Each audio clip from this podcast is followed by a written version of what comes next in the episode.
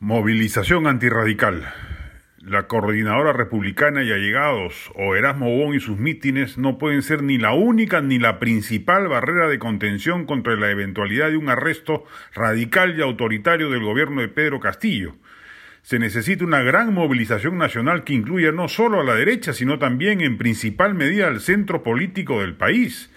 se requiere además de la presencia de organizaciones sociales o gremiales, sobrando decir que el trabajo político destinado a brindarle legitimidad a la causa democrática debe pasar por un trabajo intenso en todas las zonas altoandinas donde Castillo arrasó en la segunda vuelta. Ya el Partido Morado ha anunciado que no le dará la confianza al gabinete Bellido. Ya la Federación Departamental de Trabajadores de Arequipa ha dicho que se movilizarán si Castillo no rectifica la designación de su premier.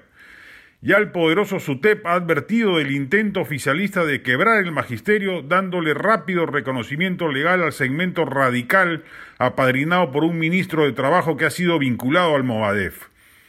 No puede arredrar a los activistas de esta causa la votación en las regiones andinas pro Castillo. En Ayacucho, donde Castillo obtuvo más del 82% de los votos válidos en la segunda vuelta, en verdad si se toma en cuenta los electores hábiles totales, el ex candidato de Perú Libre logró convencer al 56,37% del electorado ayacuchano. En Cotabamba, el distrito del que proviene el presidente, este obtuvo el 95.21% de los votos válidos en segunda vuelta pero si se considera a todos los electores hábiles, es decir, a la ciudadanía plena del lugar, en verdad alcanzó a seducir solo al 58,72% de la población local.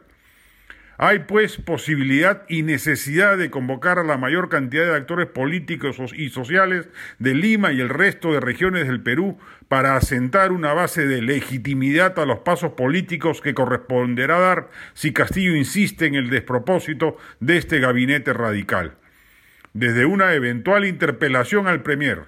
hasta el uso extremo de la vacancia como munición defensiva si el Ejecutivo quiere disolver el Congreso e imponer de facto una Asamblea Constituyente, pasando por la negatoria de la confianza al gabinete Bellido en el Parlamento,